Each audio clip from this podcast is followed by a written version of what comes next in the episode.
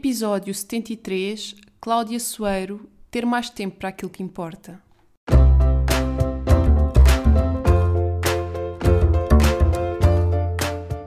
Olá, eu sou a Neuza e este é o Salteio do Sofá. Por aqui quero desafiar-te a trocares a insatisfação profissional por uma vida mais viva. Eu acredito que podemos viver das nossas paixões e quero que tu te juntes a mim nesta jornada. Vou trazer-te temas que te ajudem a conhecer-te melhor, quebrar os teus bloqueios internos e criares um negócio alinhado com quem és. Deixa-te inspirar. Olá, olá, bem-vindo a mais um episódio do Salteio do Sofá. Espero que esteja tudo bem por aí, por aqui está tudo bem. Estou super animada com este regresso ao podcast e hum, estou super animada com este episódio que vos vou trazer hoje, que eu confesso que eu sinto que é assim das melhores conversas que, que já trouxe por aqui e super inspiradora. Uh, posso confessar-vos que eu estava a editar um, a conversa que tive com a Cláudia e ela inspirou-me a mim mesma. Portanto, para vocês terem uma noção, quando eu já eu estive presente nesta conversa, quando eu já sei o que é que vai ser dito e quando mesmo assim depois de ouvir me permite inspirar é porque está ali muita informação de valor super preciosa. Portanto, já está aqui o teaser para vocês ouvirem tudo até ao fim. É uma conversa longa, mas eu acho que vai valer muito a pena. Então, só antes de passar aqui a apresentar um bocadinho a nossa convidada de honra de hoje, falar um bocadinho aqui do meu ponto de situação e basicamente vender aqui o meu peixe. Então, primeiro, espero que tenham gostado do, do primeiro episódio e das novidades que eu trouxe um, e que estejam entusiasmados tanto quanto eu com este, com este regresso. E hum, eu agora queria informar-vos que, como sabem, eu agora estou a trabalhar esta questão mais de numerologia para empreendedoras e neste momento estou a preparar um guia numerológico mensal que basicamente vai ser assim um fecheiro onde eu vou partilhar orientação para o teu mês, tendo em conta energia universal e energia pessoal. Vou ter aqui as duas opções para que ao longo do teu mês tu tenhas orientação específica para te ajudar na tua jornada enquanto empreendedora com aquela, com informação sobre aquela que é a vibração que, que vamos estar a viver e uh, quais são as nossas melhores práticas e como é que nós conseguimos tirar o melhor proveito desta energia para que empreendamos com mais leveza e para que nos seja possível fluir nas decisões que tomamos e, e naquilo que escolhemos fazer no, no nosso negócio e também na nossa vida. Este guia vai ter também um, questões de journaling para tu fazeres diariamente, ou seja, cada dia vais ter uma questão que está associada à vibração numerológica desse dia, para te ajudar um bocadinho também nesta jornada de cura que este ano de número 6 nos está a pedir este ano. Acho que pode ser aqui interessante fazer, fazer esse tipo de prática para quem gosta e vou ter também um template com um calendário com alguns mantras para te acompanhar ao longo do dia e mais uma série de surpresas que a seu tempo eu revelarei. Então, eu estou a preparar este, este guia, portanto, uh, estou a lançar agora a abertura para a lista de espera para quem tiver interesse no guia e o que eu te venho dizer é exatamente isso. Se estás interessado em adquirir este guia, que vai ser disponibilizado mais perto do final do mês, alguns dias antes, inscreve-te já na lista de espera, porque assim eu vou enviar-te e-mail com informação direta para, para ti e para assim que esteja disponível para adquirires, receberes essa informação em primeira mão. Isto era assim o recado que eu queria deixar. Então, agora passando aqui à nossa convidada maravilhosa, que é a Cláudia Soeiro, e a Cláudia fez agora aqui um realinhamento no seu negócio e vocês já sabem que eu defendo muito que nós devemos estar totalmente alinhadas com o nosso negócio e que isso exige que ao longo do tempo façamos mudanças e ajustes que são necessários. Porquê? Porque nós evoluímos, porque as nossas vontades mudam e hum, o nosso uh, propósito pede novos caminhos e novas direções. E então, se nós temos um negócio pessoal, uh, para que ele esteja totalmente alinhado connosco e com quem nós estamos no momento, é importante nós também fazermos os ajustes para que nos sintamos a fluir. E estou-me a rir porque a Cláudia fala desta questão do fluir ao longo do episódio. Quando vocês estiverem a ouvir, vão, vão perceber porque é que eu me estou a rir. Um, mas é muito importante esta questão de nos permitirmos empreender com leveza e sem esforço. E para que isto aconteça, nós temos que estar alinhadas com, com o nosso negócio, tem que haver este alinhamento total entre empreendedora e negócio. É isso que eu defendo e a Cláudia é uma prova viva disso e, portanto, acabou de fazer agora um reajuste que lançou esta semana e está agora focada em comunicação consciente para que tenhamos relacionamentos mais saudáveis, mais profundos e que consigamos aqui construir relações à nossa volta, sejam quais elas forem, muito mais saudáveis e relevantes na nossa vida e criar mesmo conexões reais. Provavelmente tu estás desse lado e sentes que até podes ter muitas relações, mas que às vezes são muito superficiais, ou tens dificuldade uh, em aprofundar relações, ou então tens muitos conflitos e isso, isso cria-te algum mal-estar. E muitas das vezes isso deriva do facto de nós não sabemos comunicar as nossas necessidades e de nós não sabemos criar esta interação com o outro. E hum, a comunicação é sem dúvida a ferramenta base para grande parte das coisas na nossa vida que exigem interação com o outro e diria até mesmo interação connosco mesmos, porque nós também estamos sempre a comunicar connosco. Então, este trabalho que a Cláudia está a fazer agora é fundamental para nos ajudar nesse processo. E eu confesso-vos que eu sou uma pessoa que tem bastantes problemas de, com relacionamentos e comunicação também. Digamos que são assim duas coisas que eu vim trabalhar nesta vida, tenho plena consciência e sei o quão é importante nós trabalharmos isto para vivermos melhor, para trazermos mais bem-estar para a nossa vida.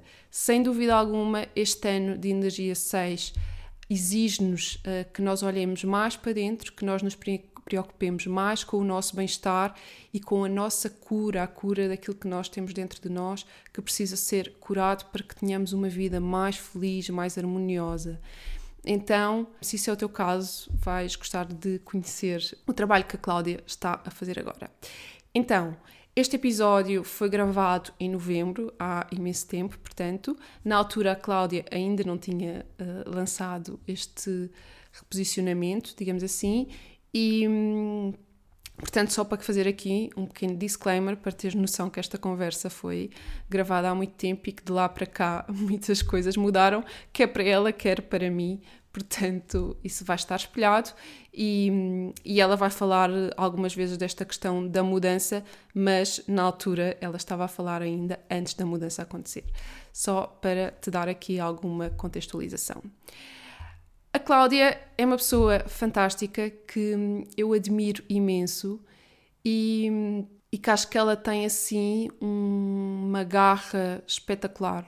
E admiro muito esta capacidade dela também de, de se realinhar, não é? De não ceder àquilo que, que a vida impõe, digamos assim, e de procurar mais pelo bem-estar dela e de não ter problemas em estar a quebrar padrões. É uma mulher que tem trabalhado muito a questão também do, do empoderamento feminino e que luta muito por isso, e claramente este trabalho que ela está a fazer agora em relação às nossas relações e tudo o que é comunicação consciente e não violenta é imprescindível para nós mulheres também nos empoderarmos e para assumirmos o nosso papel no mundo, porque muitas de nós temos esta dificuldade de assumir a nossa posição e a forma como nós comunicamos com o outro e como comunicamos as nossas necessidades está claramente também muito relacionado com isso.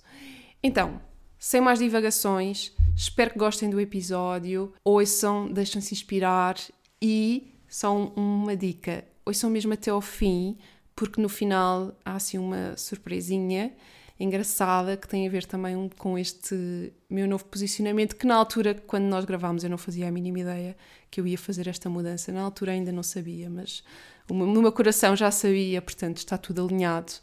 Portanto, ouçam até ao final e deixem-se inspirar.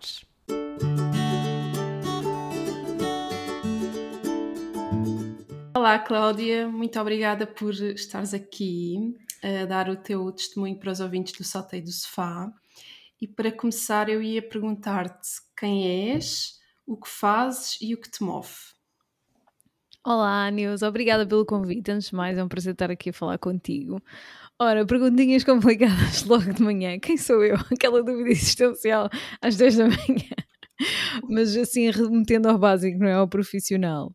Então, uh, eu sou a Cláudia Soeiro.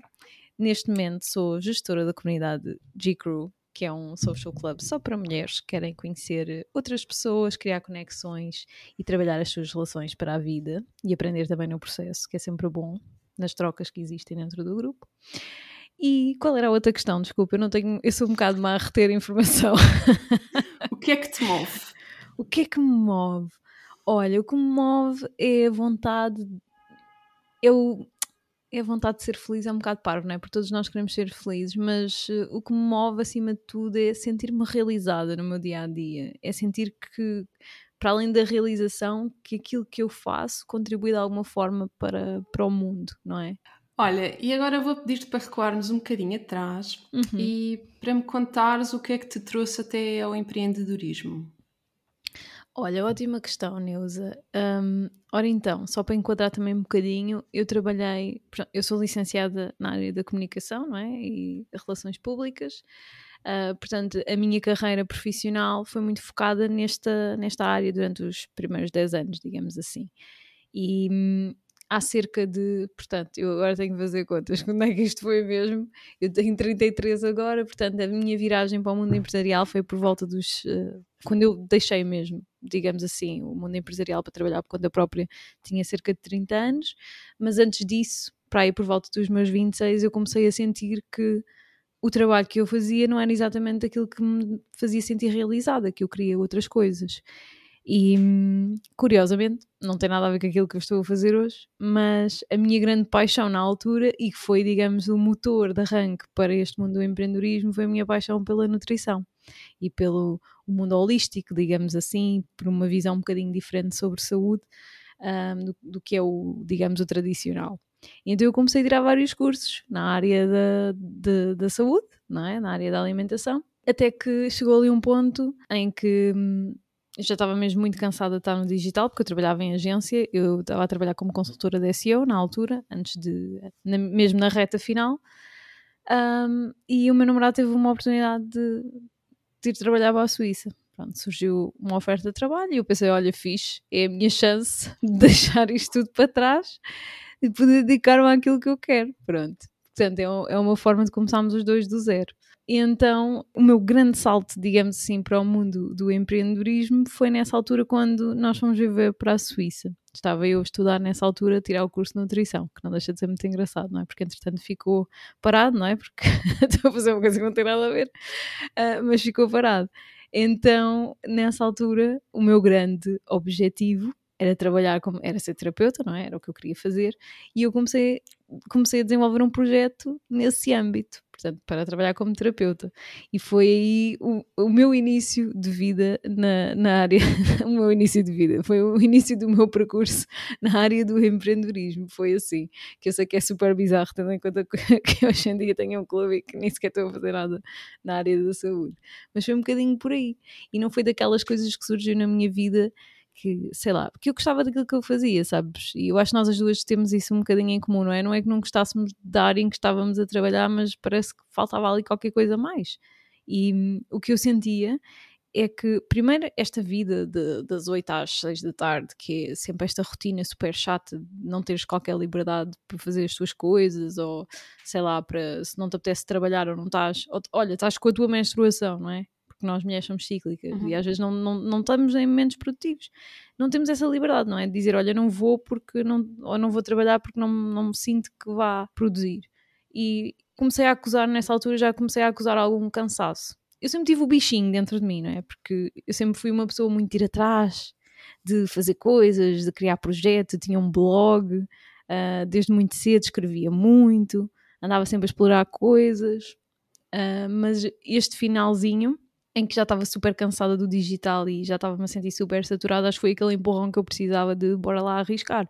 Porque se tu me perguntasse há uns anos atrás, ah, Cláudia, queres trabalhar com conta própria? Eu ia dizer, ai, nem pensar, que horror, insegurança de não saber o que é que vou receber e, e como é que uma pessoa consegue viver assim. Eu pensava isso, eu não quero ter essa chatice. E hoje cá estou eu, mas, mas foi um bocadinho assim que, que começou.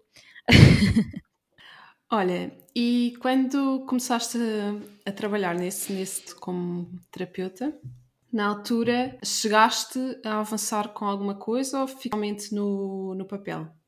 Olha, ficou só no papel. Mas cheguei a avançar com o projeto em si. E era um projeto bem giro, sabes? Eu olho para trás e penso assim: porque é que eu não fiz aquilo? Devia ter ficado ali. não, estou a brincar, eu gosto muito do, do projeto que desenvolvi hoje.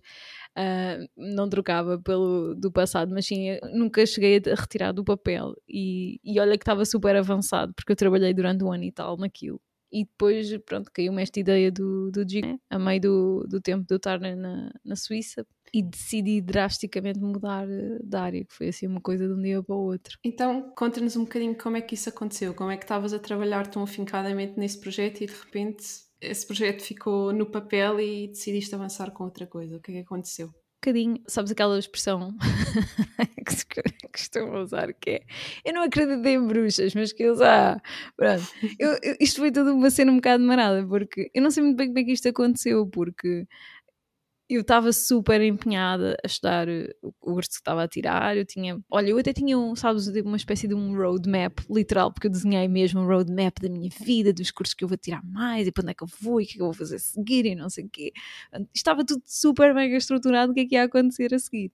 Só que quando eu fui para a Suíça, eu tive um processo de integração muito complicado. Eu já vivi outras vezes fora de Portugal, já viajei bastante, já fiz essas coisas todas e para mim tinha sido sempre super uh, tranquilo, super uh, fácil tudo. Mas nesta fase, não sei porquê, foi assim complicado. E eu acho que neste processo da minha tentativa de integração, não é? De, de, ultrapassar a depressão que estava a sentir, uh, eu fui à procura de algumas uh, escapatórias ou de algumas soluções para, para tentar puxar por mim própria e, e sair daquele movimento.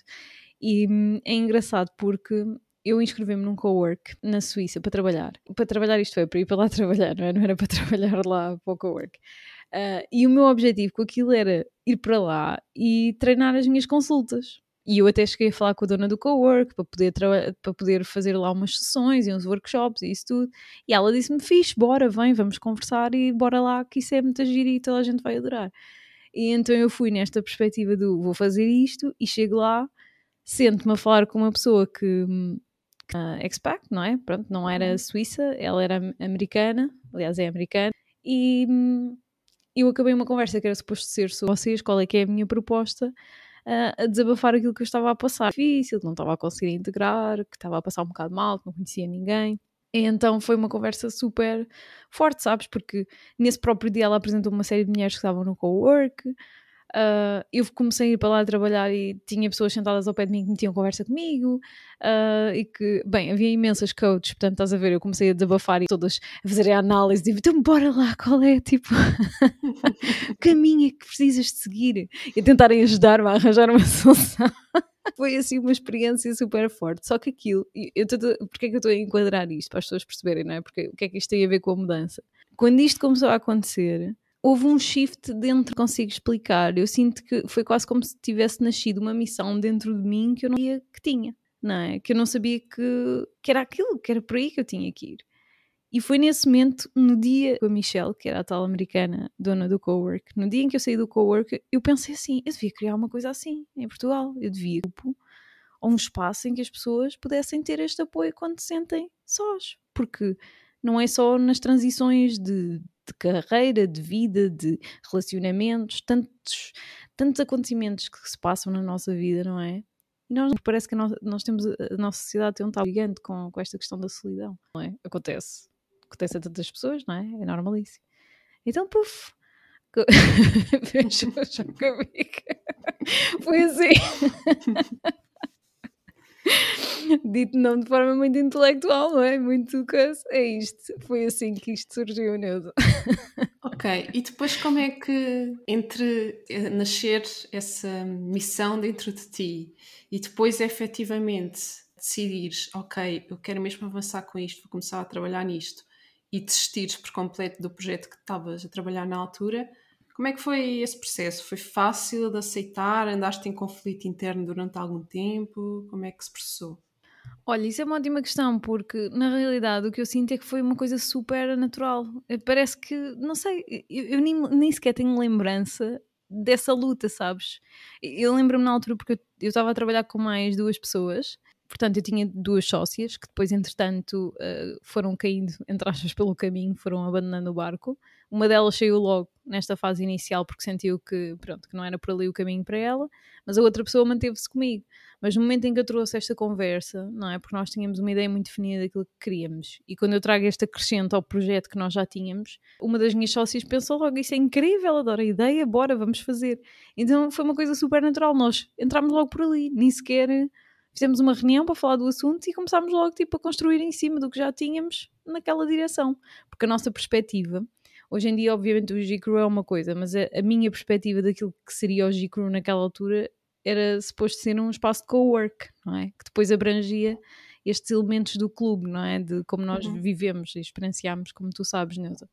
Mas acabou por não ser assim por circunstâncias da vida mas o projeto fluiu dessa forma no início e foi super natural, não sei lá, nem foi, nem, nem senti que ai, estou-me a desviar do meu caminho, não foi isto feels right, bora lá, é por aqui. Foi um bocado assim. Por isso é que eu digo que a história das bruxas, né? que isto é super bizarro, como é que isto aconteceu assim do nada, não é? E eu deixar cair tudo e pensar, não, deixa estar, é por aqui o caminho. Mas eu, sabes que eu também interiorizei uma coisa que é, porque às vezes nós temos uma perspectiva muito trancada daquilo que devemos fazer isto é, às vezes estamos a investir muito na nossa formação e depois pensamos, epá, não, agora tenho que ir por aqui, não é? Porque já trabalho aqui há não sei quantos anos, já, já me formei nisto, então agora não vou manter aqui. Aliás, quando eu saí do digital, eu tinha imenso. Eu, pronto, eu sou licenciada na área, eu tenho formações, especializações na área. E lembro-me bem de falar com a minha mãe, dizer à minha mãe que me ia despedir para fazer outra coisa, e a minha mãe dizer: Como assim? Então, e tu, os teus, os teus cursos e tudo, e, e para quê? Para que é que vais desistir? Já tens uma carreira e ganhas bem, o que é que vais fazer à tua vida? e eu acho que é muito esta, pronto, esta mentalidade que existe, não é? Já muito enraizada, não é? Culturalmente. E então às tantas, quando tu investes numa coisa e depois percebes, ah, espera lá, se calhar não é bem por aqui. Depois ficas naquela, ah, e agora o que é que eu faço? Já gastei este dinheiro, se calhar tenho que fazer isto. Então, isto para dizer o quê? Que apesar disso, o que eu pensei foi, pá, não, eu ganhei aqui coisas, eu, eu, eu aprendi coisas deste, destes cursos de alimentação que fiz e de nutrição e por aí fora, mas realmente não é por aqui o caminho. Eu vou-me estar a obrigar a fazer uma coisa só porque já gastei o dinheiro e pronto. É um bocado, é um bocado por aí. E, mas foi, foi libertador, de certa forma, de sentir que não tenho que me manter aqui só porque investi nisto, não é? Isso foi natural para ti, esse sentimento? Olha, na altura eu ainda me debati um bocado, sabes? Porque, como eu te disse, eu tinha o desenho, né? Eu tinha tudo. eu tinha o roadmap do para onde é que eu vou, o que é que eu vou fazer. Eu tinha tudo muito definido, então, obviamente, foi assim um bocado, ainda para mais porque o curso não era nada barato, era, foi um investimento bastante pesado. E, e eu, na altura, ainda, ainda me questionei, do, ainda pensei assim, porque eu, eu encarei a coisa desta forma: vou fazer uma pausa, porque o curso eu posso pausar agora e se eu quiser retomar, eu posso retomar. Pronto, e inclusive eu falei com a minha, porque eles no, na, no curso, porque é uma faculdade irlandesa, eles têm mentores e não sei o quê, pronto, eu cheguei a falar disso uhum. com a minha mentora e ela disse-me, tranquilo, fazes pausa, se quiseres retomar, podes retomar, tipo, no ano a seguir não há stress. E eu ainda pensei, ok, pronto, tranquilo, eu faço uma pausa. Se for por aqui eu volto, se não for, sigo o meu caminho. E então, como eu olhei para as coisas desta forma, isso retirou-me, sabes, esse peso, né? de pensar, ah, e agora o que é que eu faço, o que é que não faço? Porque eu senti, ok, está tudo certo. Se eu tiver que voltar, volto. Se não tiver, tudo bem, pronto. Estou aqui hoje, não é? Não sei se algum dia vou voltar. Suponho que não, não sei. Nunca sabe. Olha, pegando um bocadinho nisso que estás a dizer, tu sentes que costumas ouvir a tua intuição e seguir o caminho que ela te sugere? Olha, eu e a minha intuição temos uma relação. Como é que eu te explicar isto? Temos alturas, sabes? Nós lutamos um bocadinho uma com a outra. Às vezes estamos fixe, estamos tipo na mesma vibe, outras vezes andamos à pancada uma com a outra. Ela estava a dizer é para ali e eu, não! Aliás, este último mês foi isso que aconteceu. Aliás, o último mês não, porque na realidade a minha intuição já mandava a dizer desde junho: Cláudia, o caminho não é este, muda de direção. E eu continuava a dizer: não, é para aqui. Mas na generalidade, eu diria que, que sim, que sou muito, estou muito em sync com, com a minha intuição. Aliás, eu até sinto que profissionalmente, desde o início da minha carreira, desde o momento da faculdade, aliás, desde o momento em que eu me candidatei à faculdade, daí para a frente, tudo aquilo que foi acontecendo na minha vida foi intuição pura, foi o flow da vida a correr, salvo seja, não é? Pronto, mas as coisas a encaixarem-se a sentir, é para aqui, é para aqui, é para aqui, não é para aqui, é para ali, bora, confia, vamos por aqui. E as coisas têm acontecido de uma maneira que eu sinto que estou exatamente onde era suposto eu estar, que é perfeito. Eu olho para trás e não me arrependo de nada. Então sinto que nesse aspecto eu e a minha intuição temos sido amigas. Apesar de, como eu disse, eu às vezes atrofiar com ela e dizer não quero, mas ela estar ali a dizer não, não, não, não, segue, onde é para ir? E o que é que sentes que te faz ter essa resistência e entrares um bocadinho em luta com ela? Porque é que não é fácil, ok, minha intuição está-me a mandar para ali, vou já ceder e ficas assim ainda algum tempo nesse conflito? Hum. Olha, às vezes, sabes, tem muito a ver com aquela questão do.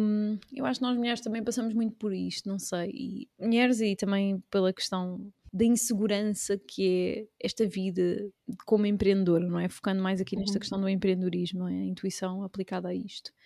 E profissionalmente, eu sempre me senti. Eu sabia que era competente nas coisas que fazia, mas sempre me senti muito insegura, tinha muito medo. Uh, tinha muito medo de dar um passo em falso e, e não correr bem ou de não ter sucesso, ou de não ser boa o suficiente, ou então o que é que as pessoas iam pensar, quem é que é esta pessoa, não é? Síndrome da impostora, a vir ao de cima. Quem é esta pessoa para vir para aqui agora a mandar sobre isto? Quem és tu? Qual é a tua legitimidade para estares aqui? E então muitas vezes a minha luta com, com a minha intuição é nesse sentido, é o medo, não é? É o medo da instabilidade, não é? Financeira, não é? Que pode vir com o tu seguires a tua intuição e às vezes mudares de rumo uh, mas também o medo do como é que os outros vão integrar a minha mudança ou como é que eu vou ser recebida, não é? Porque isso depois mexe aqui com questões internas complicadas. Então tem sido um bocadinho esse. Tenho feito um bocadinho essa desconstrução também, sabes? Que é às vezes. Um, eu tenho momentos, não é? Quando estou muito, quando não aceito a minha intuição, que tenho que ir por aquele caminho e que entro em luta, em discordância, entre aspas, com a minha intuição, que não quero fazer aquilo que eu sinto que tenho que fazer. Isso também acontece muitas vezes porque estou completamente, porque estou num stress tal que não estou conectada com as minhas necessidades, com aquilo que eu preciso. E é o que eu tenho sentido ao, ao longo do tempo, que é quando eu quando eu estou num ponto em que está tudo em conflito, eu sei que é para outro sítio, eu não estou a seguir aquele caminho porque sinto, estou com medo, está tudo a vir ao de cima, é porque eu não estou a conectar realmente com aquilo que eu preciso. Então nesses momentos é tipo parar, sabes? Respirar, fazer tipo uma pausa de género, ok, bora lá ver aqui o que é que se está a passar. E, e é isso que eu tenho vindo a aprender, porque não era uma coisa natural. Há uns anos atrás, é, seguia caminho até, até explodir, não é? Até eu realmente ter que me confrontar com aquilo que precisava e ter que seguir. E agora já é mais tipo, ok, para lá, isto está a acontecer aqui, o que é que se passa? Se calhar tenho que refletir, parar, respirar e aceitar. Então é um bocado esse, esse o caminho que tenho vindo a, a aprender, não é? E qual é normalmente a sensação quando depois tomas a decisão de, ok, vou seguir o que a minha intuição está a pedir? Olha, alívio brutal. E aliás, uh, não, por acaso tu não sabes disto, mas agora há pouco tempo eu decidi reestruturar completamente a comunidade. Então, a partir de janeiro, vais saber em primeira mão, né? Portanto, agora isto vai para. Tipo, em primeira mão para toda a gente. Mas a, a, partir de janeiro, a comunidade vai mudar completamente de estrutura. Portanto, vai, vai deixar de ter aquela estrutura tradicional que nós tínhamos com atividades todas as semanas e agora é só uma atividade por mês, porque eu quero seguir um caminho diferente. Então, queria, enfim, que a comunidade não fosse o foco total do meu tempo e da minha atenção.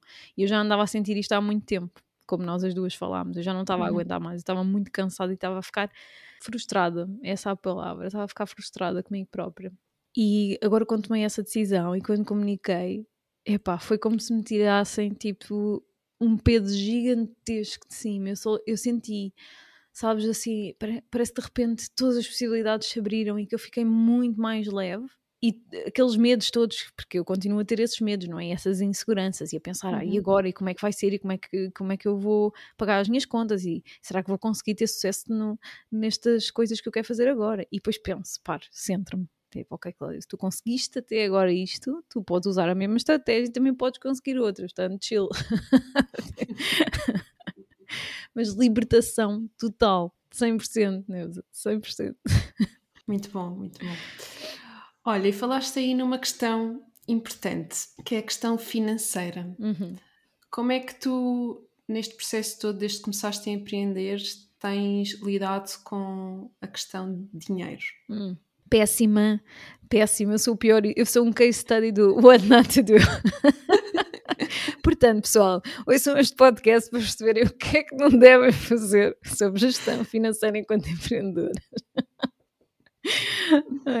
não, mas o que, o que eu te posso dizer, Neuza, é que isto é um conselho para qualquer pessoa, que é, nós somos sempre as nossas maiores inimigas. eu estou sempre a desvalorizar o meu trabalho. E, e sabes que chegou um ponto de eu começar a ter pessoas de fora, pessoas que eu contratava para prestação de serviços, não é? Quando precisava de consultoria, de algum serviço, alguma coisa, dessas próprias pessoas me dizerem: Cláudia, o que é que estás a fazer? Tu estás a cobrar pouquíssimo, isto assim não funciona para ti. E quando eu já tinha pessoas irritadas comigo e as minhas amigas a dizerem-me: Eu não acho normal tu andares a fazer isto. Pronto. E isto acontecia porquê? eu estava a desvalorizar os meus serviços, não é? Em termos de, de valor, não é? Financeiro, de valor monetário, digamos assim, porque eu própria desvalorizava aquilo que eu estava a entregar, porque tinha, por causa das minhas inseguranças. Então, aquilo que eu sinto é, obviamente, tem que haver aqui bom senso. Nós temos que oferecer um produto que, que vá ao encontro das necessidades das pessoas, que faça sentido, não é? Que o preço seja ajustado àquilo que estamos a oferecer, mas também esteja ajustado, ajustado ao público, mas também ajustado a nós, não é? Portanto, tem que haver um equilíbrio aqui uh, nas coisas. E então eu sinto que o meu maior erro foi esse: foi deixar os meus medos e as minhas inseguranças levarem a melhor, levarem a melhor, exato, neste processo. Um, em que eu fui estruturando as minhas, os meus serviços, as minhas, a minha oferta e deixei que isso acontecesse durante muito tempo, não é? Então aquilo que eu vos digo é antes de lançarem o um negócio, invistam num bom terapeuta para, para trabalharem essa parte do merecimento. Ou então, sei lá, qualquer ser espiritual, o que resultar, whatever works, como diz o outro, mas é trabalhar mesmo estas questões do merecimento uh, e da maneira como nós uh, atribuímos valor aos nossos próprios serviços, porque se nós não, não nos valorizamos, como é que os outros vão valorizar aquilo que nós estamos a oferecer, não é? Então eu posso dizer que isto foi o meu maior erro, para o qual eu estou ainda no processo a trabalhar, tá? ainda não estou, ainda não estou no sítio em que diga assim, agora que sou milionária já posso dizer uh, todos os meus erros. Não, ainda estou no processo. Eu acho que, que é um processo, nós trabalhamos estas questões, uh, mas eu já me apercebi disso e já tomei consciência e já percebi a forma como me estava a autossabotar. Então, sem dúvida que acho que, que é algo que nós temos que ter essa consciência, até porque eu vejo muito isso, eu não sei se tu tens essa consciência, né? usando as pessoas que são empreendedoras e que estão à tua volta, mas eu acho que isto é uma coisa muito comum ao sexo feminino, que nós temos muita tendência a desvalorizar uh, o nosso trabalho. Sim, é muito comum, aliás, até nas minhas clientes acontece sempre, normalmente, cobrarem preços ridículos por aquilo que querem entregar. Uhum. E depois temos muito esta tendência de cada vez queremos fazer mais e melhor e investimos imenso em nós, na nossa formação. Estamos sempre a entregar uma coisa com mais qualidade, mas o preço está sempre miserável, uhum. ou seja, não pode ser, não é? Claro. E é como tu dizes, se nós próprios não nos valorizamos, como é que depois as outras pessoas nos vão valorizar? Exatamente. Por isso é que eu defendo imenso que lá está. Empreender, além de estratégia, é preciso trabalhar muito as nossas questões internas, porque vão sempre afetar, mesmo muito. Não, 100%. E eu até digo uma coisa, porque, porque isto é uma bola, acaba por ser uma bola de neve. E eu dou-te o meu exemplo, porque neste momento eu estou a colher os frutos de, de não ter olhado para estas questões, porque basicamente eu comecei a prestar serviços em que entregava imenso. Eu invisto muito em informações, eu estou sempre a fazer cursos. Uh, portanto, eu estou a investir em mim para depois investir no, nas coisas que eu ofereço. Então, basicamente, eu estava a investir imenso dinheiro em mim, a fazer cada vez mais coisas para a comunidade, a esgotar-me em termos de energia e de tempo, e depois não estava a cobrar uh, de forma equilibrada com aquilo que estava a dar. E então o que é que acontece? Eu comecei a ficar extremamente frustrada, não é? Porque sentia que Não só estava a entregar demais, como senti depois que não havia uma valorização daquilo que estava a entregar. Não, não em termos de monetários, mas em relação a outras questões, é? em relação aos meus clientes, à maneira como as pessoas uhum. olhavam para os serviços. Pronto, porquê? Porque eu não, não valorizava aquilo que estava a entregar. E isto acumulou de tal forma que eu fiquei absolutamente esgotada porque uma pessoa está a trabalhar imenso, está, está, está a estudar, está a fazer 30 mil coisas ao mesmo tempo e depois se sente desvalorizado, obviamente que isso depois tem um impacto a nível emocional. Não é? Todas estas coisas juntas têm assim, dão, dá assim um baque. Pronto. E eu, eu acumulei uma frustração tal, que não é culpa, obviamente, das pessoas que contrataram os meus serviços, porque depois é, isto é, esta parte é muito importante, não é? Que é nós sermos responsáveis por aquilo que colocamos no mundo porque muitas vezes as pessoas desresponsabilizam-se do sítio onde estão. E eu tenho plena consciência, no momento em que eu, que eu me apercebi que Cláudia, tu é que criaste esta porcaria, mulher. Tu é que fizeste isto. Tu é que colocaste estes preços. Tu é que dás tipo um litro. O que é que estás a fazer? A culpa é tua. Eu tive esta conversa comigo própria. Estás-te a queixar a quem? Não queixa-te de ti, olha. Fala contigo mesmo ao espelho e reclama. Se parte, mulher. Tu é que fizeste isto.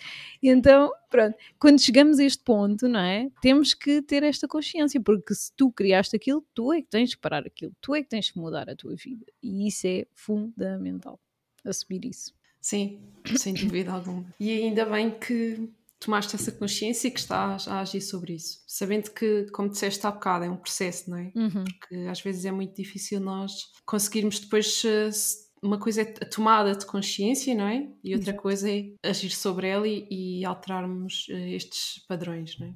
Exatamente. Isso é sempre mais complicado. Olha, diz-me uma coisa, ainda aqui no tema dinheiro, além desta questão do merecimento e de, da valorização, como é que tu tens lidado com, digamos, com a estabilidade financeira? Ou seja, esta questão de estares a empreender, de não termos um, aquele rendimento estável e o ordenado fixo ao final do mês, isso é uma coisa que te incomoda, que te deixa preocupada? Como é que tu lidas com essa instabilidade? Uhum. Olha, isso é uma ótima questão, Neuza. E hum, lá está, mais uma vez, reforçar. Isto são tudo questões que nós temos de trabalhar internamente. Porque muitas vezes nós focamos-nos no negativo, no isto não, não, não vai cair o dinheiro que eu estava a esperar, isto não, não vou conseguir pagar as contas, ou, ou isto, isto ou aquilo pode acontecer, ou tudo de mal que pode acontecer. E muitas vezes é uma, é uma projeção que nós depois fazemos dos medos que temos cá dentro, não é? Então temos de trabalhar essas questões também internamente para para depois também isto não se tornar uma bola de neve mais uma vez e acabarmos em ansiedade, frustração, uh, depressão e desistirmos no fundo de, de nos mantermos no caminho que é aquilo que nós queremos para nós.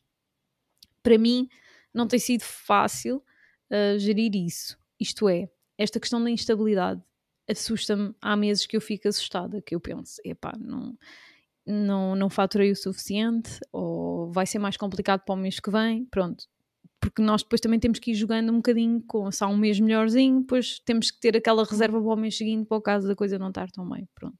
Agora, o que eu te posso dizer é, face à, minha situação, que foi uma coisa que eu também fiz quando, quando desisti, porque quando eu me despedi, obviamente tinha reservas, trabalhei, trabalhei, não é, durante uma série de anos, então tinha, tinha digamos, uma almofada para me apoiar no, nos primeiros tempos, não é?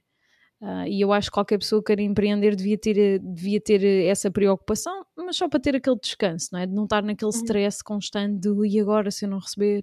Pronto, eu acho que tendo essa almofada ajuda para tu poderes fazer as coisas com tranquilidade e estares confiante que, ok, se naquele mês não faturar tão bem, estou centrada naquilo que estou a fazer, não estou preocupada com as contas. Pronto mas sem dúvida para mim tem sido um processo complicado. Eu tenho vindo a tentar equilibrar essa questão da instabilidade, digamos assim, mas posso dizer uma coisa, que é aquilo que eu, que eu penso nestes momentos em que sinto que as coisas não estão tão bem, que é, será que eu voltava para onde estava? Será que o dinheiro que eu ganhava antes e a segurança que eu tinha compensam? E eu sempre que isto acontece, eu pergunto isto a mim própria e a resposta é sempre: não, não, nunca mais eu quero voltar para aquela vida.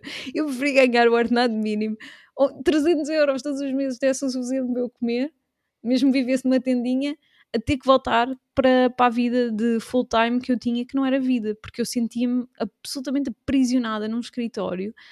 Nove horas da nossa vida enfiadas num buraco, em frente a um computador, a ser forçados porque é uma, uma espécie de escravatura moderna que nós aceitamos como se fosse uma coisa normalíssima. as pessoas serem forçadas a estarem 10 horas em frente a um computador com uma hora para o almoço e isto é tipo normal e nós achamos que isto é tudo normal. Vem-me agora esta coisa à cabeça. Mas só o facto de eu, de eu sentir não, não, não, não, não, não. Pronto. E para mim, a liberdade que eu tenho, que pode não ser em termos financeiros ainda, atenção, lá está, mais uma vez, trabalhar aqui esta questão da abundância também, né? Que é importante. Mas posso, posso ainda não sentir que estou num, numa zona em termos de, de retorno financeiro em que estou absolutamente confortável, no sentido em que não tenho que me preocupar, está bem? Mas o que, eu, o que eu retiro não é só financeiro, não é? E isso para mim também é valor, tem valor e tem muito peso. E isso equilibra tudo, Deus. Isso equilibra-me as contas. Pode não pagar a conta da luz, mas equilibra-me as contas energéticas. Por isso, sim. Não sei se respondi. Dei aqui uma grande volta, eu enrolo bem, mas não sei se respondi a tua questão.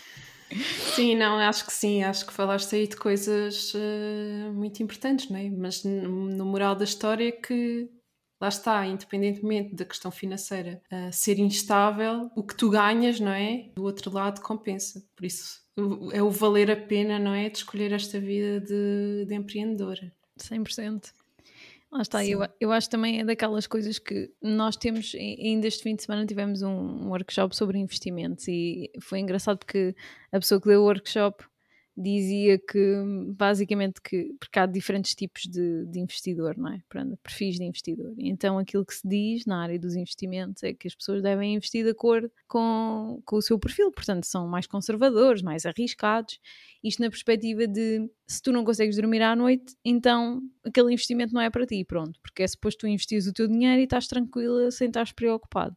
E eu acho que a vida de empreendedor é um bocado por aí nós nunca vamos estar 100% descansados, mas se nós sentimos que vamos morrer só, com, só de pensar que no dia a seguir não vamos fazer dinheiro ou que vamos estar numa instabilidade brutal, então se calhar, não sei, se calhar não é, não é para nós. Também temos que pensar nisso, não é? Porque há pessoas que efetivamente preferem a estabilidade e está tudo certo. Não, não temos todos que estar no mundo do empreendedorismo e não temos todos que ser empreendedores. Depende muito daquilo que nós valorizamos na nossa vida e aquilo que é prioritário para nós em termos de necessidades para mim, o, o, eu ter tempo livre para eu poder ir beber um café ou de manhã não trabalhar e trabalhar só à tarde ou trabalhar só quando estou produtiva, isso para mim vale tudo. Eu prefiro isso a receber tipo 5 mil euros por mês. claro que os 5 mil euros era fixe, né? Uh, mas eu prefiro mil vezes a minha, a minha a liberdade de gestão de tempo. Isso para mim, valor, sem dúvida. Percebo-te perfeitamente. Olha, outra pergunta normalmente a seguir ao dinheiro também aqui um bocadinho de crítica uhum. um, quando nós decidimos empreender e, e, quando entramos nesta jornada e tu há bocado já tocaste aí um bocadinho ao de leve nela que é a questão de, das pessoas à nossa volta, da opinião dos outros, do medo do julgamento como é que tu lidaste na altura quando decidiste empreender e desde aí até agora, como é que tu lidas com, com a opinião de, das outras pessoas? Hum, ótima questão, Neuza. Olha, quando eu comecei, sabes que eu sempre fui, lá está, e aqui tocando um bocadinho naquela questão da intuição, eu sempre fui uma pessoa, vai, faz, é por aqui o caminho, é isto que tens que fazer, segue o teu, segue o teu destino. uh, então eu nunca me preocupei muito com com as opiniões, porque eu ia fazer isso, ou depois é que levava com, com o backlash, não é? Uh, mas para mim o mais complicado foi lidar com a opinião dos meus pais, que são pessoas que têm um perfil muito conservador e têm uma visão sobre como é que a vida deve correr, muito diferente da minha, porque também tem a ver, obviamente, com a forma como eles foram educados, como cresceram, com os valores da altura. Pronto, é um contexto completamente diferente daquele em que eu cresci e Pronto, curiosamente fui educada, embora não tenha sido educada para ser empreendedora, mas fui educada para vai à luta, trabalha, faz aquilo que queres para ser feliz. Portanto, de certa forma, os meus pais é que me incutiram isto, não é? I'm doing it!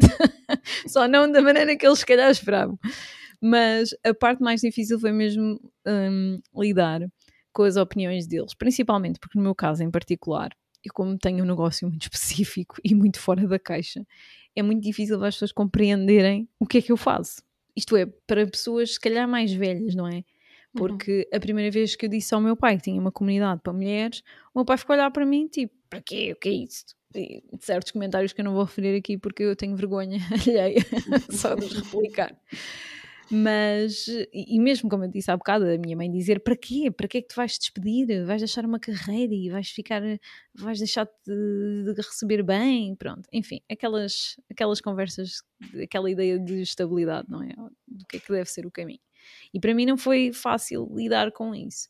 E posso dizer que hum, houve uma altura na minha vida em que, e lembro-me bem disto, sabes? Foi um momento que ficou marcado na minha cabeça em que estávamos todos a almoçar em família e o meu pai, para variar, pôs mandar bocas porque ele diz que eu sou blogger. não tem nada a ver. Pronto, mas eu fui como ele encaixou o meu trabalho. Para ele conseguir explicar às outras pessoas, ele diz que eu sou, que eu sou blogger. Estou longe disso, mas tudo bem. Pronto, então, estávamos amigas e ele começou lá com aquelas bocas dele e não sei o quê.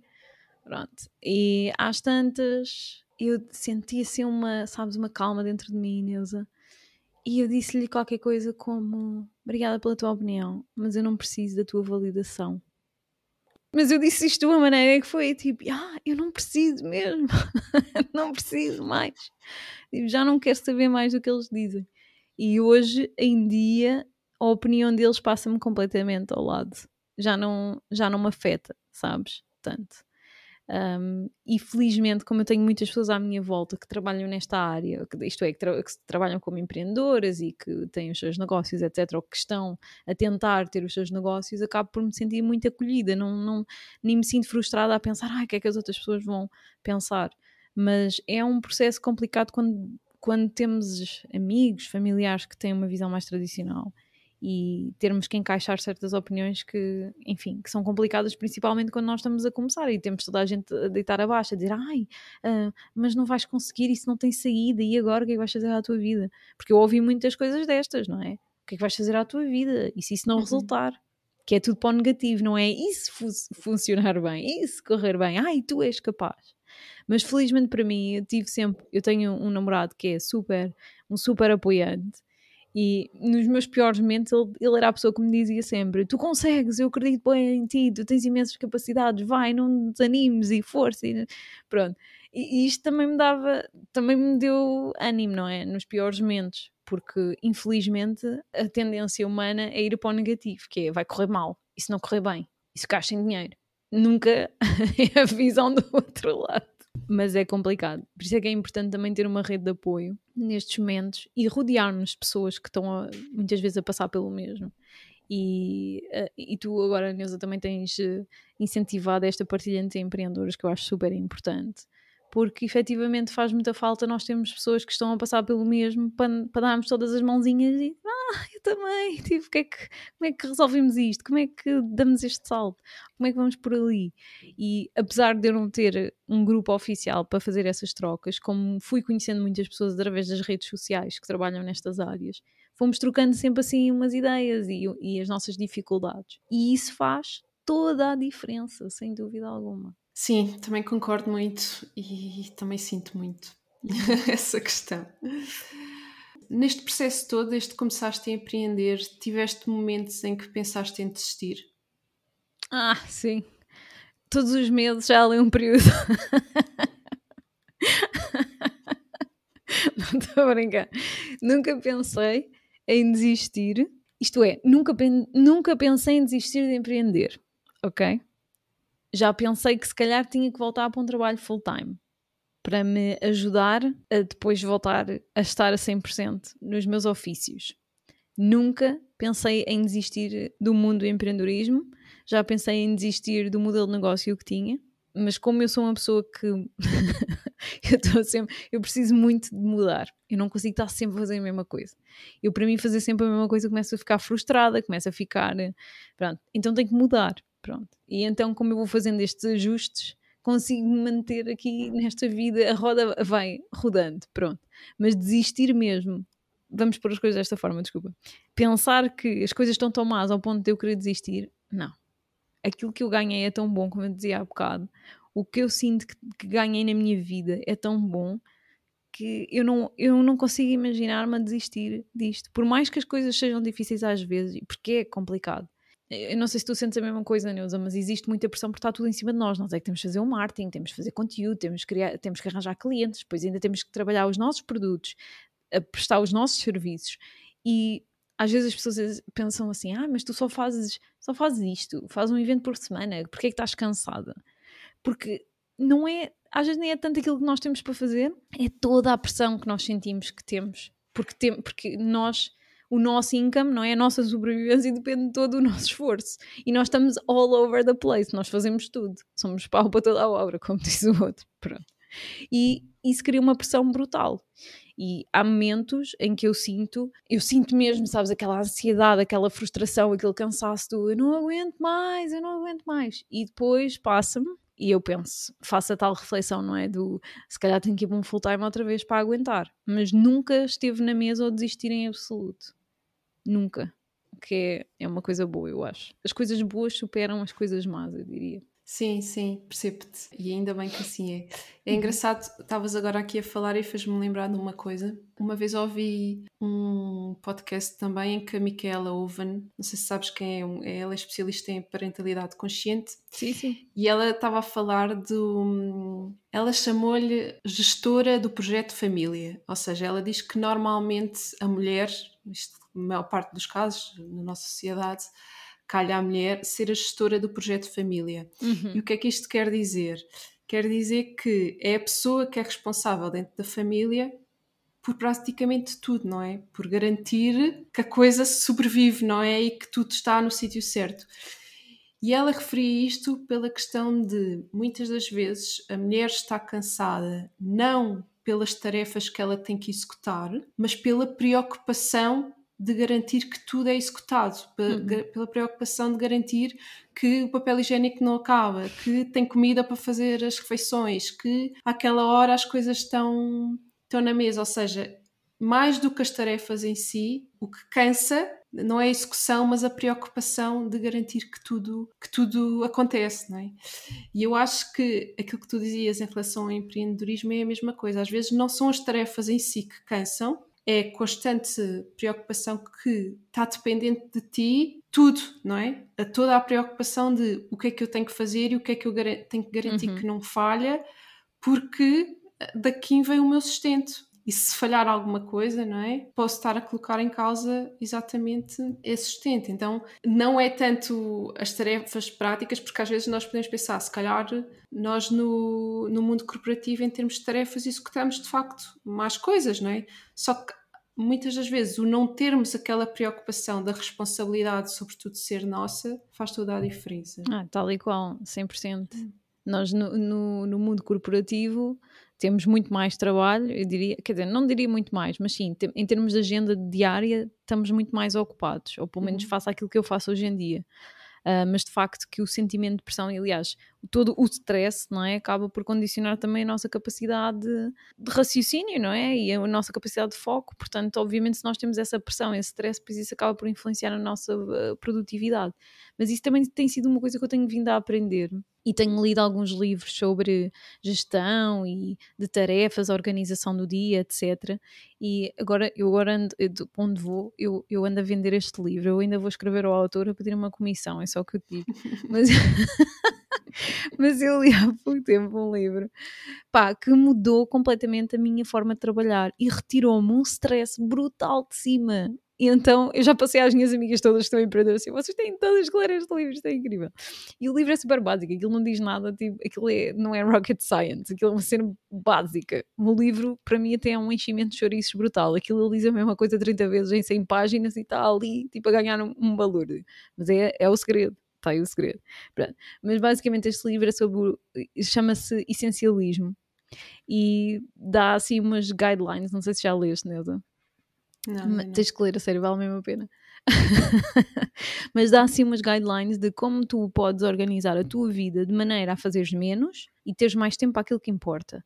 Então, o, o foco do autor é que as, as, tarefas para as quais tu dedicas o teu tempo, tu deves selecionar, tipo, imagina, cinco grandes tarefas que são aquelas tarefas que realmente são importantes para tu trazeres, para tu teres resultados, para aquilo que tu precisas, não é? Pronto, neste caso, imagina, nós precisamos vender, precisamos de, de ter rendimento. O que é que eu preciso mesmo, mesmo fazer para ter os meus resultados? De antes a minha task list era horrível. Eu tinha mil e-mails, tinha calls, tinha uma data de tretas, percebes? A toda a hora. E aquilo, só de olhar para as listas eu ficava exausta. Agora eu tenho, estás a ver este meu quadrinho aqui atrás? Uhum. Eu tenho ali quatro papéis.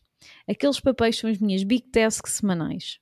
E o meu foco é aquele. Eu segunda-feira tenho uma big task, terça tenho uma big task, quarta tenho outra big task, tenho um dia livre, pronto, para outras cenas que eu queira estudar, pronto. Mas o meu foco são aquelas grandes tarefas que eu preciso mesmo, mesmo fazer para ter hum, rendimento. Então, basicamente, o que isto me ajudou a fazer foi a tirar a tralha toda que não interessa, não é? E a focar naquilo que realmente importa. Então, a partir do momento que eu, que eu eliminei o, o ruído, que são aquelas coisinhas da treta do dia a dia extra que estão ali, que não são urgentes, não são necessárias, não são fundamentais, isso permitiu-me ganhar tipo um monte de espaço para fazer coisas que realmente importam, para me focar naquilo que eu quero fazer. E de repente eu sinto que, em vez de estar um dia inteiro a trabalhar, que tinha que estar 8 horas para fazer boas das cenas, eu agora tenho metade do dia para fazer, para ir fazer exercício, para caminhar, para estudar, para as minhas cenas, e agora só preciso de X horas para fazer a minha big task daquele dia.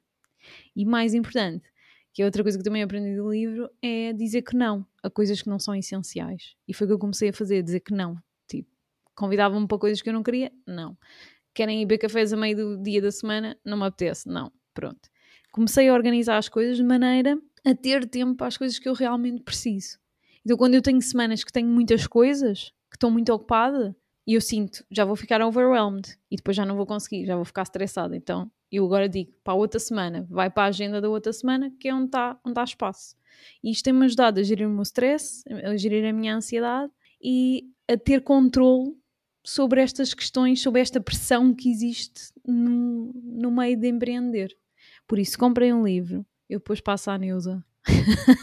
o nome do autor é não sei o que é McGregor, tenho que ver, eu nunca me lembro do nome dele, só sei que o livro chama-se Essencialismo e é mesmo só focar no essencial. Pronto, é incrível. E ganhar tempo para as coisas que importam, não é? Que é a vida fora do trabalho, que eu Sim. acho que é o grande ponto, não é? Aqui no, no seguimento disto, tens assim alguns rituais que costumes fazer de forma sagrada, digamos assim, para garantir que mantens-te no, no caminho certo, cuidas de ti? Tens assim algumas práticas que costumes fazer? Olha, rituais sagrados. Eu tenho, eu faço uma coisa, um, para mim é muito importante, que me ajuda muito, que é yoga. Eu gosto muito de fazer. Tenho já desde fevereiro que faço certinho. Então levanto-me às 6h50 da manhã e vou rebolar literalmente da cama até à sala a ligar o Zoom e fazer, e fazer aula. E só não começo a aula na cama porque, olha, sempre isto. Mas tem sido uma coisa que eu achei que era impossível para mim. Porque como me diziam, o quê? Fazer yoga às 7 da manhã? Tu és louca, como é que tu consegues? E eu também não sei mas o que é facto é que isto me tem ajudado a nível emocional, de ansiedade, tudo, é espetacular. É uma coisa, é um ritual sagrado para mim que me ajuda muito e equilibra-me ali a semana. Outra coisa muito importante para mim, que é uma coisa que se calhar a maior parte das pessoas acham, ah, toda a gente faz isso todos os dias, mas eu faço isto à séria, que é tomar um pequeno almoço slow. Eu tenho uma hora para o meu pequeno almoço em que eu estou a comer, faço o meu pequeno almoço nas calmas, faço um pequeno almoço de rainha, super nutritivo, sento-me a comer, estou ali zen. Isto para mim é essencial para começar o meu dia. Eu preciso do meu pequeno, da minha hora de pequeno almoço. Ninguém me tira isso, não. Esquece, acabou. Isto é o meu ritual de sempre, sagrado. E outro ritual que eu tenho é a minha caminhada à hora do almoço. Todos os dias faço uma caminhada de uma hora entre a uma e meia e as duas e meia, quem se quiser juntar a mim. Faço uma caminhada que para mim é sagrada, que tem sido excelente, porque eu sofro de eu sofro de ansiedade, parece uma cena tipo crónica para a vida, mas a realidade é que eu, o stress a mim despoleta muito a minha ansiedade. E as caminhadas e o exercício é uma coisa que me ajuda bastante. Pronto, há quem medite, eu medito no, na caminhada e também apanho sol e isso tudo. Então, em termos uh, de saúde, energéticos, o que vocês quiserem dizer, chamar, é tipo excelente. Então, faço sempre a minha caminhada, vou até ao jardim, estou ali no meio da natureza, aproveito os passarinhos, as árvores. Tenho esse momento, sabes, só para mim, de não está aqui mais nada, sou só eu, sou só eu, tipo, e a natureza e, e a estrada, como diz o outro anúncio, pronto. E isto para mim são os meus, os meus rituais essenciais à vida para eu me manter eh, equilibrada emocionalmente. Boa, boa. Olha, e assim em termos de, do negócio uhum. em específico, tens algumas práticas que costumes fazer, por exemplo, em termos de planeamento, imagina, de X em X tempo, olhares para o negócio, ver como é que está a correr, os ajustes que tens para fazer. Tens alguma coisa que seja uma prática regular ou simplesmente vais no flow? Olha, eu adoro essa pergunta porque por acaso tenho muitas amigas empreendedoras que dizem que vão no flow e eu não, eu não gosto muito da ideia do flow porque eu acho que tem que haver. Aliás, eu, eu lembro perfeitamente de dar esta metáfora que eu adoro, que é o flow com, com que é, nós vamos no rio, mas vamos na canoa, estás a ver? Portanto, a gente vai no flow, mas vai, vai com cenas, né? Portanto, nós ainda temos algum controle no flow. Uhum. E eu vivo assim. Eu não gosto de ir no meio do rio, sabe? Tipo, estás a ver no meio lá da ondulação, digo, ah! para mim o flow é isso, é descontrole. Eu, para mim não dá, que eu sou um bocado psycho, eu tenho que ter, tenho que ter as coisas sob controle. Então, eu faço planeamento de tudo. Faço planeamento do, de atividades, faço planeamento de conteúdos faço estratégia todos os anos. No final do ano, eu delineo a estratégia do ano a seguir e depois reavalio ao final de X meses. Pronto, se não estiver a correr bem, eu faço alterações. Eu também venho da área do marketing e da comunicação e uma pessoa já vem toda formatada para fazer planos e fazer cenas, depois ninguém olha para aquilo durante o ano inteiro. Mas pronto. Eu faço já mesmo, só para dizer que fiz e que está tudo sob controle. Pronto.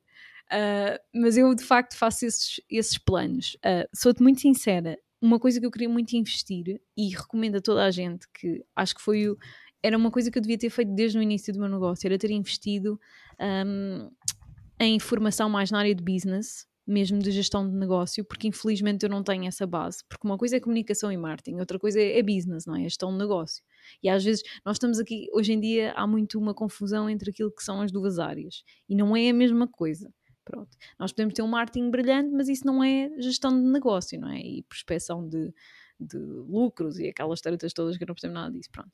Mas eu acho que é fundamental nós investirmos em educar-nos nesse sentido ou termos alguém, um consultor, alguém que nos oriente nesse aspecto para nos ajudar de facto um, a escalar o nosso negócio, não é? E também a percebermos como é que podemos estabelecer preços, como é que podemos melhorar as coisas. Uma coisa que eu faço também, para mim tem-me ajudado muito e comecei a fazer há um ano atrás, foi a trabalhar com uma consultora uh, na área de, uh, de comunicação. Pronto, uma pessoa que revê comigo a minha estratégia de comunicação, que me ajuda a, a afinar, digamos assim, as mensagens, etc. Pronto, e eu todo, sempre que posso, de X em X tempo, faço sessões com esta pessoa de consultoria para trabalhar uh, a parte da minha comunicação, para rever estratégia, para rever estratégias de lançamento, etc.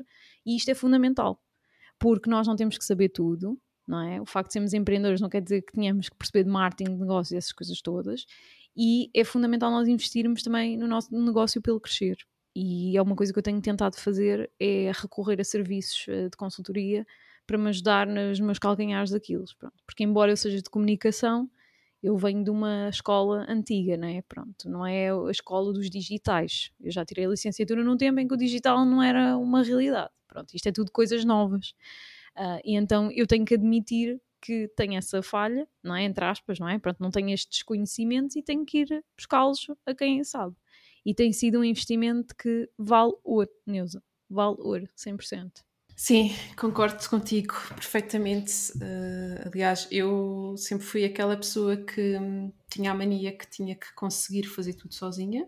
Uhum. E notei muitas diferenças quando pensei que não, Neuza, tu não precisas conseguir fazer tudo sozinha, pede ajuda em algumas coisas porque faz diferença e faz. Uhum. Porque assim, eu acredito muito que nós conseguimos realmente fazer tudo sozinhas se o quisermos, só que o tempo que vamos perder e o desgaste de energia que vamos perder às vezes simplesmente não compensa. E o nosso tempo é o nosso maior recurso. O tempo gasto não, não volta. Tipo, completamente. perdeste, perdeste. Isto está sempre a andar para a frente o tempo não volta para trás e é sempre menos umas horas de vida menos uns dias de vida. Portanto é o nosso recurso mais valioso. 100% concordo mesmo.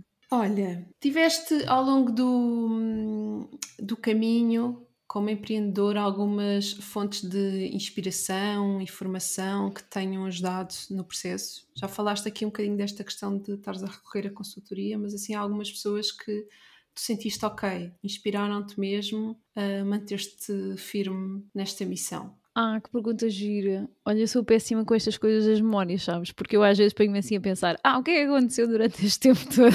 Não me lembro, não faço ideia. O que é que se passou para trás? Já apaguei. A minha memória é muito curta, eu tenho que ganhar espaço para as outras coisas, então vou apagando.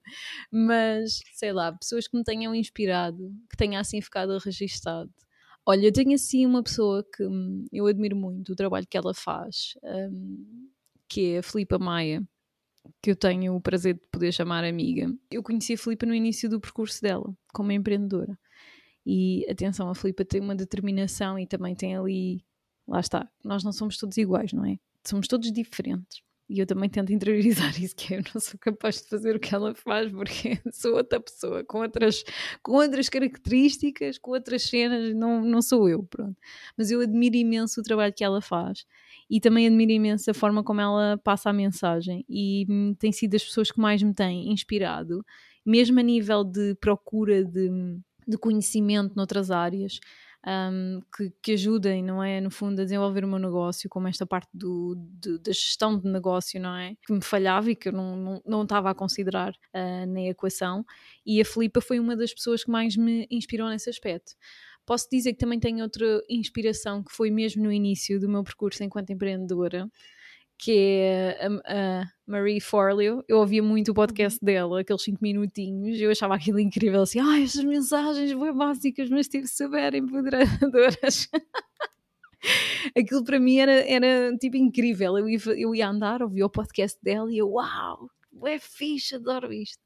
Então foi assim, foi uma das pessoas, entre aspas, não conhecida, mas assim de, digamos, de nomes que, onde eu fui buscar muita, muita inspiração. E mais pessoas, deixa-me pensar o que é que foram assim mais inspirações. Olha, posso dizer que as minhas amigas, as pessoas que estão à minha volta, que são empreendedoras, eu vou buscar inspiração a cada uma delas, não na perspectiva de criação de conteúdo, mas de sentir força do género. Vá, bora lá, Cláudia, tu consegues, bora. E eu tenho essa sorte de ter pessoas incríveis à minha volta que são super determinadas e trabalhadoras e super focadas nos objetivos.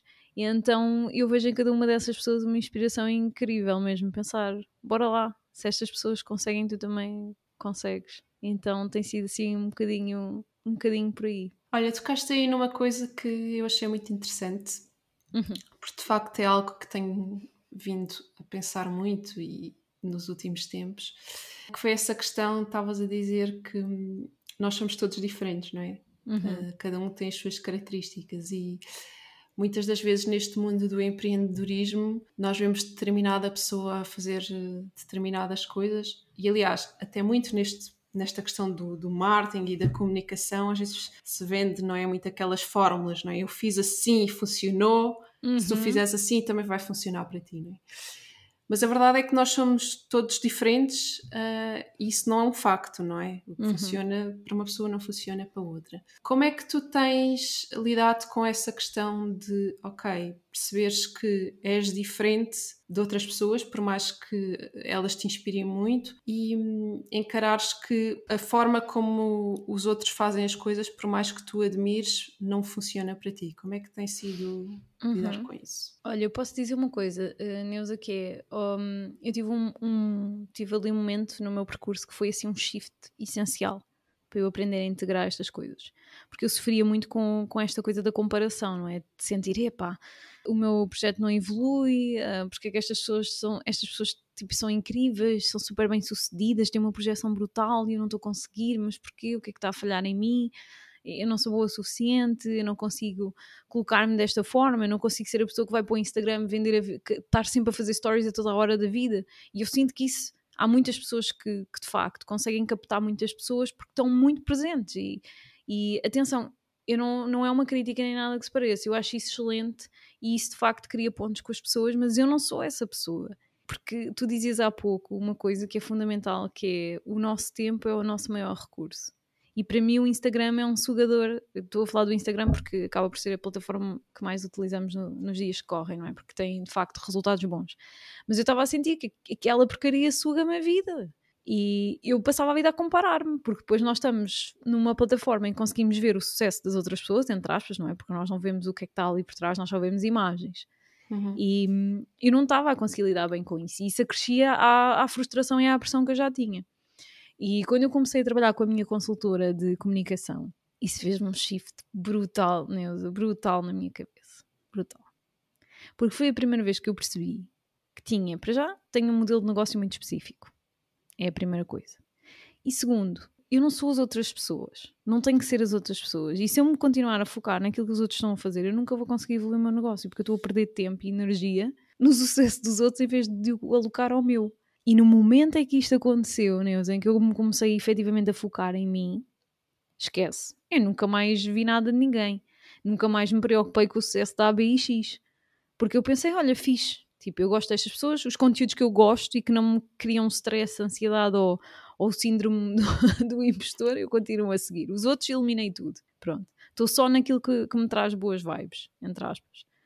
Mas comecei-me a focar mais em mim, no meu jardim, que é o que eu digo às minhas miúdas, que é, foca-te no teu jardim, meu, estás a olhar para o do outro, como é que as tuas flores vão crescer? Estás a olhar para o do outro, em vez de regar o teu jardim, foca-te no teu jardim. e foi isso que eu comecei a fazer. Mas foi difícil e sofri ainda muito, principalmente ao início, sofria muito com esta coisa da comparação.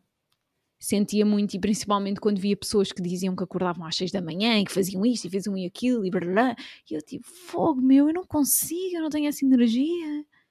E havia dias que eu acordava e estava drenada, Neus. Eu sentia-me completamente drenada, eu nem conseguia trabalhar. Eu, sentava-me no sofá com um brain fog brutal, tipo, parecia um vegetal e ficava só, tipo assim, o dia inteiro, sabes?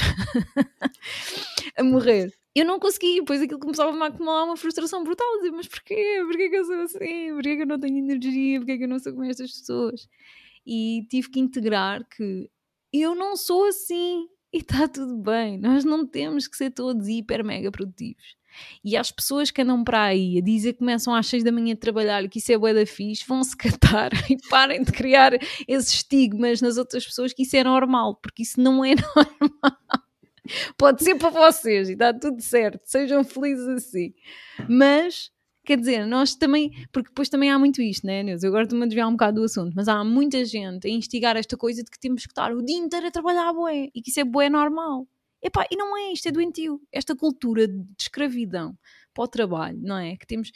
Eu vejo pessoas a postarem coisas ao fim de semana a dizer que estão a trabalhar ao fim de semana. E assim, tudo bem, cada um gera o seu tempo como quer. E se calhar aquelas pessoas são mais produtivas naquele período de tempo. E está tudo certo ok? Não tem nada de errado com isso. Mas estamos a criar este estigma que temos todos que estar a trabalhar bué para ter sucesso. E não tem que ser assim. E o livro do essencialismo comprova isso. ok? Comprem o livro e leiam. Não temos que ser escravos do trabalho. Temos é que fazer melhores escolhas para gerirmos melhor o nosso tempo e alugarmos o nosso tempo àquilo que realmente importa. E isso não tem que necessariamente começar às 6 da manhã. Pode começar às 6 da manhã e acabar às 10, por exemplo se, se, o tempo for bem gerido, depois vocês vão fazer aquilo que vocês quiserem. Mas é um bocado por aí. Sim, sabes que eu também, lá está, sofro um bocado com essa questão da energia uhum. e isso levou-me a estudar o, não sei se tu conheces ou já ouviste falar, o Human Design. Sim. Uhum que falam do, do, dos nossos tipos uh, relacionados exatamente aos nossos tipos energéticos, os nossos tipos de energia. E eu descobri que era uma projetora, e como eu costumo dizer, eu descobri que eu nasci para descansar. Portanto... Sou eu também! Portanto, aquilo veio-me ajudar muito porque lá está, eu, vi, eu vivi a minha vida toda em contra a natura e o que acontece é que há pessoas que, grande parte, 70% da, da população eh, mundial, são pessoas que eh, têm energia própria, ou seja, que têm uma capacidade de gerar a sua energia e por isso têm energia para dar e vender. Uhum. Uh, e conseguem de facto produzir muito e estar constantemente a trabalhar. Mas depois há outros seres, não é? Os outros 30% da população não têm, uh, não têm energia, não têm a capacidade de gerar uh, energia própria, ou seja, elas vivem um bocado da energia dos outros. E, portanto, é normal nós que não, são, não fazemos parte desses 70% sentirmos-nos mais cansados e termos menos capacidade de estar muito tempo a produzir. Porque, para nós isso é, é, simplesmente contra a natura e, ne, e nem é essa a nossa função no mundo. Cada pessoa tem a sua função no mundo isto ajudou-me muito, ou seja, perceber isto ajudou-me muito a integrar esta coisa de eu sou diferente, ou seja, o meu papel e a forma como eu estou cá para trabalhar e como eu posso acrescentar valor não é para estar a trabalhar Uhum. mil horas por dia. Tipo, não, não é por aí, não é, não é assim que eu acrescento valor. A minha forma de acrescentar valor é outra.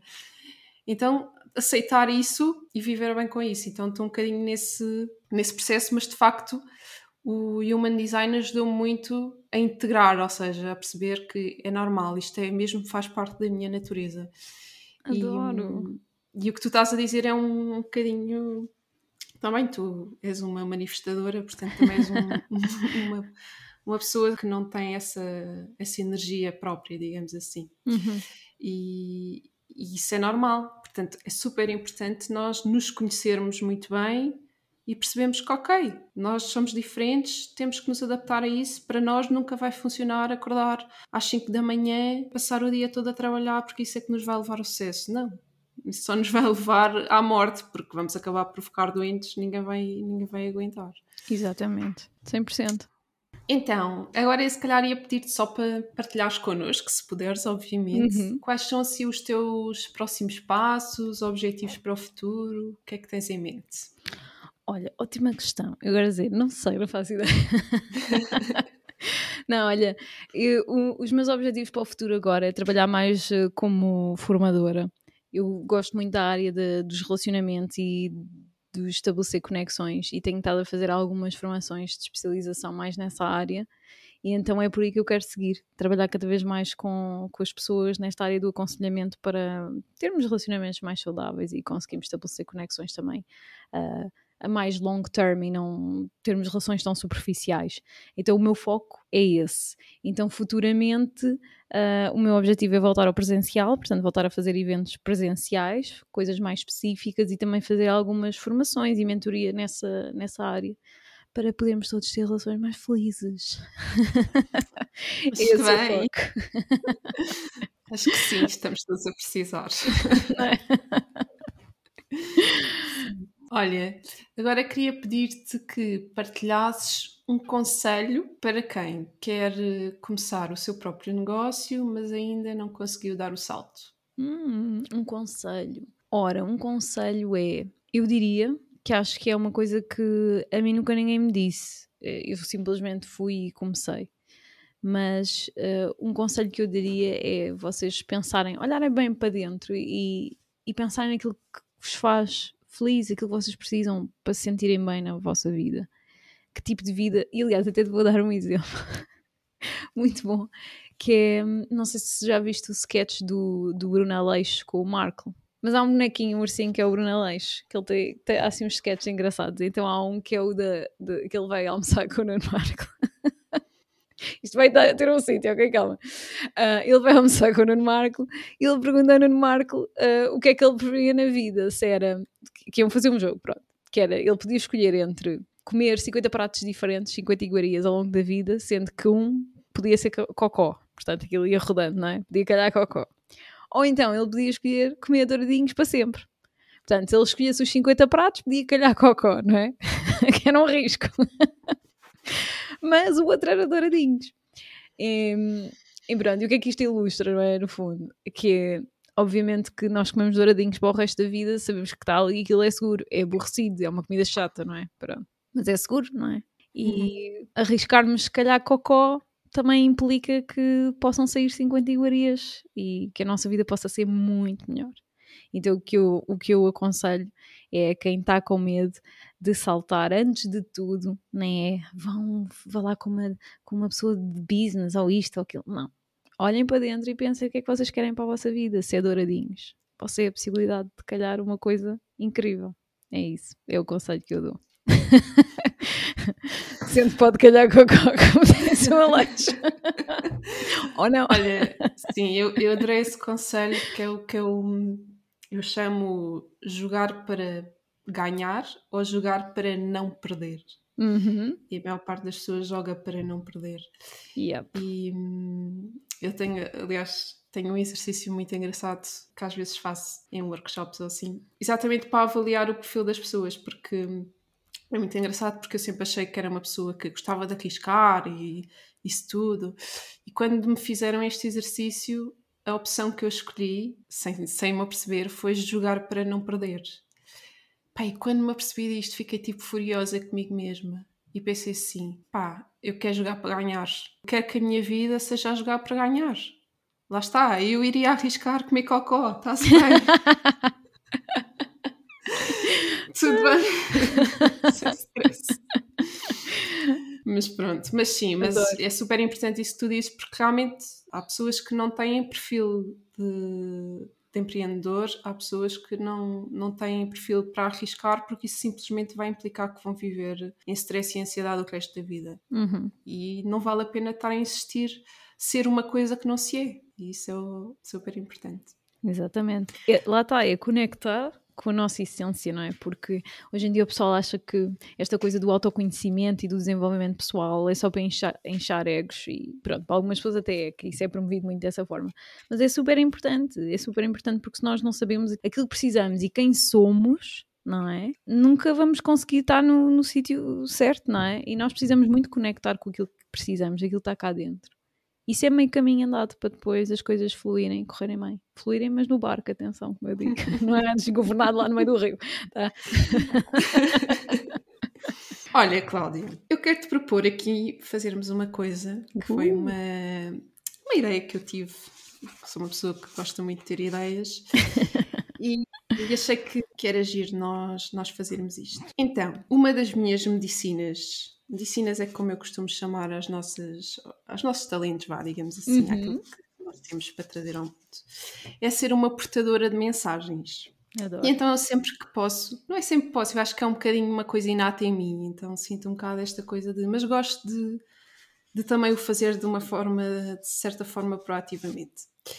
Eu em 2019 eh, desafiei a Joana Sem Jeito, não sei se conheces, é uma uhum. artesã e ilustradora, uhum. e eu, na altura, já trabalhava com numerologia e desafiei-a para nós criarmos umas cartas numerológicas em que eu criava os conteúdos e ela depois fazia o, os desenhos. Nós, isto foi um projeto que depois não, não chegou a avançar, mas ela fez um protótipo, são umas cartas, ela fez uns desenhos muito, muito giros e depois do outro lado tem Cada carta corresponde a um número de, na numerologia, que vai de 1 a 9, e depois cada número tem uma série de mensagens de acordo com aquilo que é a energia do número. Pronto. Então, o que é que eu te ia propor? Eu lembrei-me disto, e o que eu ia te propor é que nós deixássemos aqui uma mensagem para as pessoas que nos ouvem, e queria que tu me ajudasses um bocadinho a deixar hum. essas mensagens. Então, o que eu te vou pedir é que escolhas três números de 1 a 9 e depois eu vou deixar aqui uma mensagem de cada um dos números para as pessoas depois sentirem qual é que, qual é, que é para si.